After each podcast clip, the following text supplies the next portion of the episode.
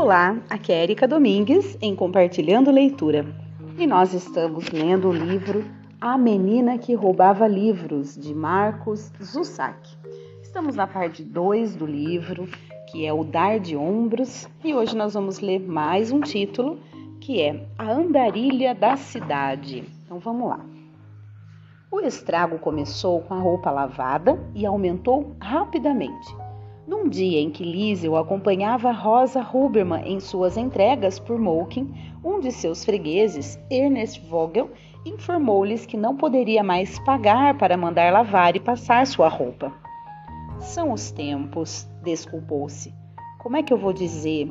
Estão ficando mais difíceis. A guerra está trazendo um aperto. Olhou para a menina e completou: Tenho certeza de que você recebe uma pensão para cuidar da garotinha, não é? Para a desolação de Liesel, a mãe ficou sem palavras, com um saco vazio a seu lado. Vamos, Liesel. As palavras não foram ditas, foram arrastadas pela mão junto com ela asperamente. Vogel chamou-as da escada da frente. Teria talvez 1,75m e seus fiapos de cabelo untuosos pendiam sem vida pela testa. Sinto muito, Frau Hubermann. Liesel acenou para ele. Vogel retribuiu o aceno. Mamãe praguejou.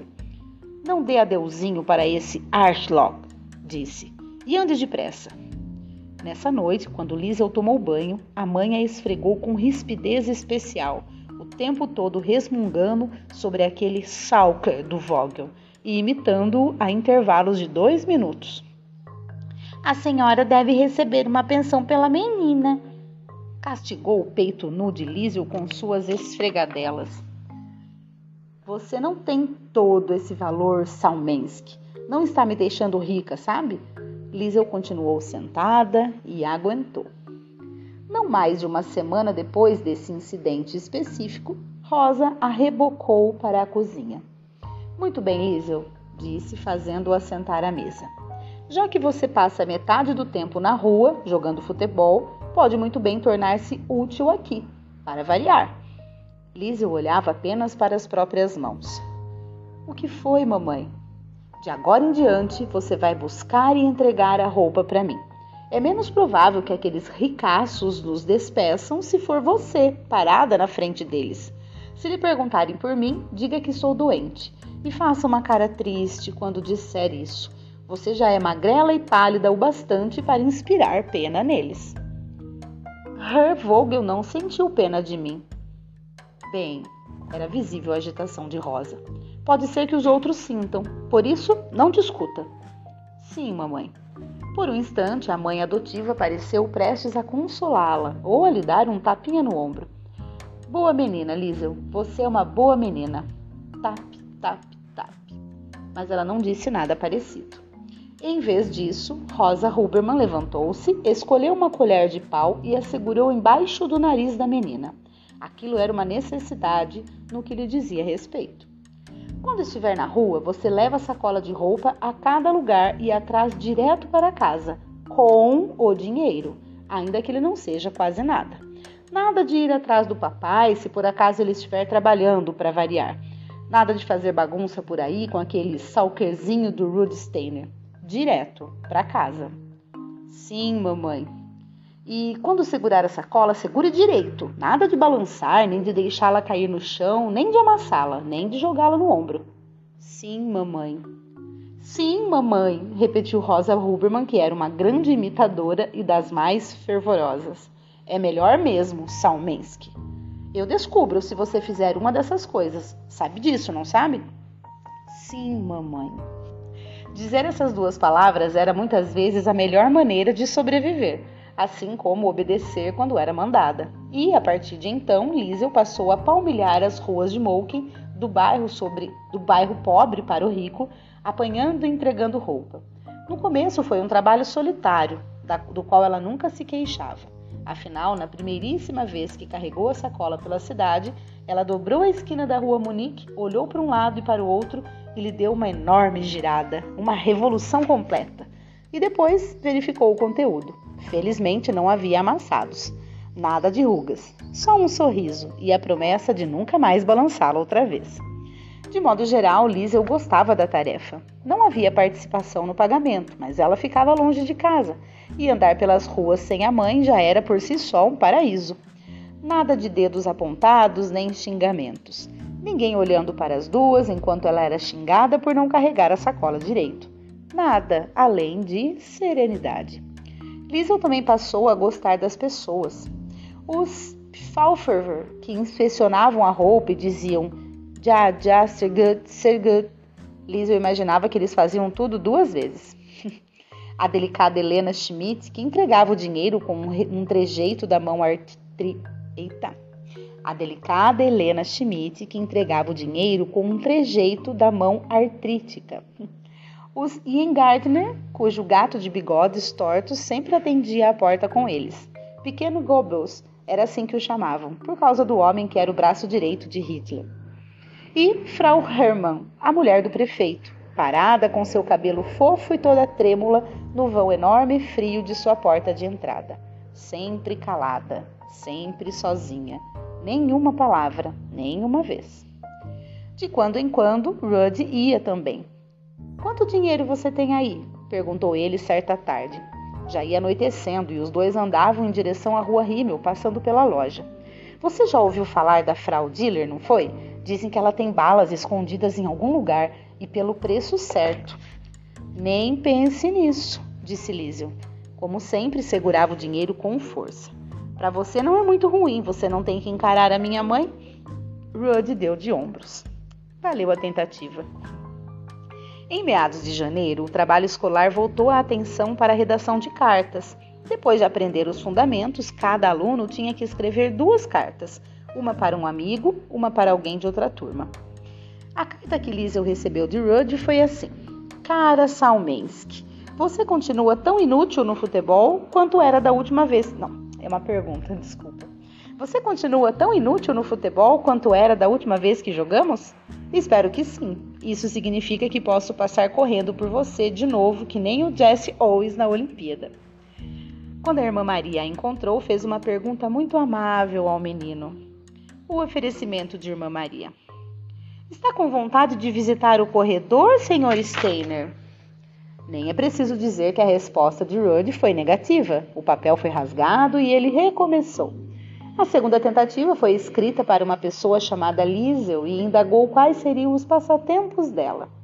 Em casa, enquanto terminava uma carta da tarefa escolar, Liesel resolveu que, na verdade, escrever para Rudd, para Rudd ou outro Salker parecido era ridículo não significava nada. Enquanto redigia no porão, ela falou com o pai que repintava a parede mais uma vez. Ele e os vapores da tinta viraram-se. Was schutz? Bom, essa era a mais grosseira forma de alemão que alguém podia falar, mas foi dita com ar de absoluta satisfação. Que é? Será que eu poderia escrever uma carta para a mamãe? Pausa. Para que você quer lhe escrever uma carta? Já tem que aguentá-la todos os dias? Disse papai, salmenzelando com um sorriso maroto. Isso já não é ruim o bastante? Não é essa, mamãe, disse Lísio engolindo em seco. Ah, o pai voltou-se para a parede e continuou a pintar. Bem, acho que sim. Você poderia mandá-la para. Como é mesmo o nome? Aquela que trouxe você para cá e veio visitar algumas vezes, o do pessoal da adoção? Frau Hent. Isso mesmo, mande-a para ela. Talvez ela possa mandá-la para sua mãe. Já nessa hora ele não soou convincente, como se deixasse de dizer alguma coisa a Lísio. As notícias sobre sua mãe também tinham sido silenciadas nas breves visitas de Frau Heinz. Em vez de perguntar qual era o problema, Liesel começou a escrever na mesma hora, optando por ignorar a sensação de mau presságio que se acumulava rapidamente em seu peito precisou de três horas e seis rascunhos para aperfeiçoar a carta, contando à mãe tudo sobre Moken, seu papai e o acordeão dele, o jeito estranho, mas sincero de Rod Steiner e as façanhas de Rosa Huberman. Também explicou como estava orgulhosa por saber ler e escrever um pouquinho agora. No dia seguinte, despachou a carta na loja de Frau Diller com um selo tirado da gaveta da cozinha e começou a esperar. Na noite em que escreveu a carta, ela entre, entreouviu uma conversa entre Hans e Rosa. Para que ela está escrevendo para a mãe? perguntou mamãe. Sua voz era surpreendentemente calma e atenciosa. Como você pode imaginar, isso deixou a menina preocupadíssima. Ela preferiria ouvi-los brigando. Adultos aos cochichos dificilmente inspiravam confiança. Ela me pediu, respondeu o pai, e não consegui dizer não. Como poderia? Jesus Maria José, de novo o cochicho. Ela devia mesmo era esquecê-la. Quem sabe por onde ela anda? Quem sabe o que fizeram com ela? Na cama, Liesel se abraçou, apertado, enroscou-se feito uma bola. Pensou na mãe e repetiu as perguntas de Rosa Roberman. Onde estava ela? O que eles teriam feito com ela? E, na verdade, de uma vez por todas, quem eram eles? Bem, gente, nós terminamos mais um título, mas eu vou engatar aqui em outro título, tá? Que é curto, pelo que eu tô vendo, e aí dá pra gente fazer a leitura de mais um título, que é Cartas Mortas. Então vamos lá. Avanço rápido para o porão, setembro de 1943. Uma menina de 14 anos escreve num caderninho de capa escura. É ossuda, mas forte, e já viu muita coisa. Papai está sentado com o um acordeão junto aos pés. Diz ele: Sabe, Liesel, quase lhe escrevi uma resposta e assinei o nome da sua mãe. E coçou a perna onde tinha estado o gesso. Mas não pude, não consegui fazer isso. Em várias ocasiões, durante o resto de janeiro e todo o mês de fevereiro de 1940, quando Liesel vasculhava a caixa do correio em busca de uma resposta à sua carta, aquilo claramente partia o coração de seu pai adotivo. Sinto muito, ele lhe dizia. Nada hoje, hein? Olhando para trás, ela percebeu que aquilo tudo fora inútil. Se sua mãe estivesse em condições de fazê-lo, já teria entrado em contato com o pessoal da agência de lares de criação ou diretamente com ela, ou então com os Huberman, mas não houvera nada. Para piorar, as coisas, em meados de fevereiro, Liesel recebeu uma carta de outro freguês da lavagem de roupa, os Falver, de Stress. O casal postou-se com grande altivez na porta, dando-lhe um olhar melancólico. É para sua mamãe, disse o homem, entregando-lhe o envelope. Diga a ela que sentimos muito, diga-lhe que lamentamos. Não foi uma noite muito boa na residência dos Huberman. Mesmo quando se recolheu ao porão para escrever sua quinta carta à mãe, todas ainda por enviar, exceto a primeira, Liesel pôde ouvir Rosa praguejando e xingando aqueles Archlocker dos Falver e aquele nojento do Ernest Vogel. Versos Brunsfer and Monat, ouviu a gritar. Tradução. Eles todos deviam urinar fogo durante um mês. Liesel escreveu. Quando chegou seu aniversário, não houve presente. Não houve presente porque não havia dinheiro, e na ocasião papai estava sem fumo. Eu disse a você, acusou a mãe apontando-lhe o dedo. Eu lhe disse para não dar os dois livros a ela no Natal. Mas não, você escutou? É claro que não. Já sei, disse Hans, voltando-se para a menina em voz baixa. Desculpe, Liesel, não podemos arcar com a despesa. Liesel não se importou, não resmungou, nem gemeu, nem bateu com os pés. Simplesmente engoliu a decepção e optou por um risco calculado. Um presente dela para si mesma. Juntaria todas as cartas acumuladas para a mãe, poria tudo num envelope e usaria só um tiquinho do dinheiro da roupa lavada e passada para enviá-la pelo correio. Depois, é claro, levaria a Watchen muito Peraí. Depois, é claro, levaria a vacuum, muito provavelmente na cozinha, e não emitiria um som. Três dias depois, o plano foi posto em prática. Está faltando um pouco, disse a mãe, contando o dinheiro pela quarta vez com Liesel parada junto ao fogão. Estava quentinho ali e cozinhava o fluxo acelerado de seu sangue. O que aconteceu, Liesel? Ela mentiu.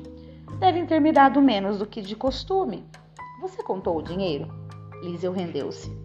Eu gastei, mamãe. Rosa aproximou-se. Hum, aquilo não era bom sinal. Ficou muito perto das colheres de pau. Você o quê? Antes que houvesse possibilidade de resposta, a colher de pau baixou sobre o corpo de Liesel Meminger feitos passos de Deus. Marcas vermelhas como pegadas e ardiam. Do chão, quando a surra acabou, a menina olhou para cima e se explicou. Havia pulsação e a luz amarela, tudo junto. Seus olhos piscavam. Eu mandei minhas cartas. O que lhe ocorreu nesse momento foi o empoeirado do chão, a sensação de que sua roupa estava mais junto dela do que nela e o súbito reconhecimento de que tudo aquilo não adiantaria nada. Sua mãe nunca responderia às cartas e ela nunca mais a veria. A realidade disso foi uma segunda Vatem. Foi como uma ferroada e durou vários minutos até parar. Acima dela, Rosa parecia um borrão, mas logo ficou nítida quando seu rosto encarquilhado chegou mais perto. Desalentada, ela ficou parada ali com todas as suas formas roliças, segurando a colher de pau junto ao corpo como um porrete. Estendeu a mão e se deixou extravasar um pouco. Desculpe, Liesel, Liesel a conhecia bem o bastante para compreender que não era pela surra. As marcas vermelhas estenderam-se em tiras sobre sua pele, enquanto a menina continuava deitada no pó, na sujeira e na luz mortiça. Sua respiração se acalmou e uma lágrima amarela e perdida escorreu-lhe pelo rosto. Ela voltou a sentir o próprio corpo junto ao chão. Um braço, um joelho, um cotovelo, uma bochecha, um músculo da panturrilha. O chão era frio, especialmente a parte encostada no rosto, mas ela não conseguia se mexer. Nunca mais voltaria a ver sua mãe. Durante quase uma hora ficou ali, estirada embaixo da mesa da cozinha, até papai chegar em casa e tocar o acordeão. Só então foi que ela se sentou e começou a se recuperar. Quando escreveu sobre essa noite, não guardava nenhum rancor de Rosa Huberman, nem de sua mãe, aliás. Para Liesel, as duas eram apenas vítimas das circunstâncias. A única ideia que lhe voltou continuamente foi a da lágrima amarela. Se estivesse escuro, percebeu, a lágrima teria sido preta. Mas estava escuro, disse a, mes disse a si mesma.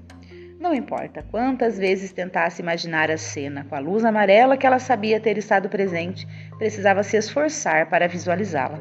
Levara uma surra no escuro e havia permanecido lá, num piso frio e enegrecido da cozinha. Até a música de papai tinha sido da cor da escuridão. Até a música de papai. O mais estranho era que ela se sentia vagamente consolada por essa ideia, em vez de aflita. A escuridão, a luz, qual é, era a diferença? Os pesadelos reforçaram-se nas duas quando a menina que roubava livros começou realmente a compreender como eram as coisas e como sempre seriam. Pelo menos ela poderia se preparar. Talvez tenha sido por isso que no aniversário do Führer, quando a resposta à pergunta referente ao sofrimento de sua mãe evidenciou-se por completo, ela pôde reagir a respeito de sua perplexidade e sua raiva. Liesel Memminger estava pronta Feliz aniversário, Herr Hitler. Muitos anos de vida. Muito bem, agora nós vamos finalizar o áudio, né? Após a leitura desses dois títulos. Nós ainda temos, é, deixa eu dar uma olhada em quantos títulos até o final desta parte 2. Porque os títulos, na verdade, são não são tão extensos. Tem mais acho que uns 4 ou 5 aqui. E aí nós entramos depois na parte 3.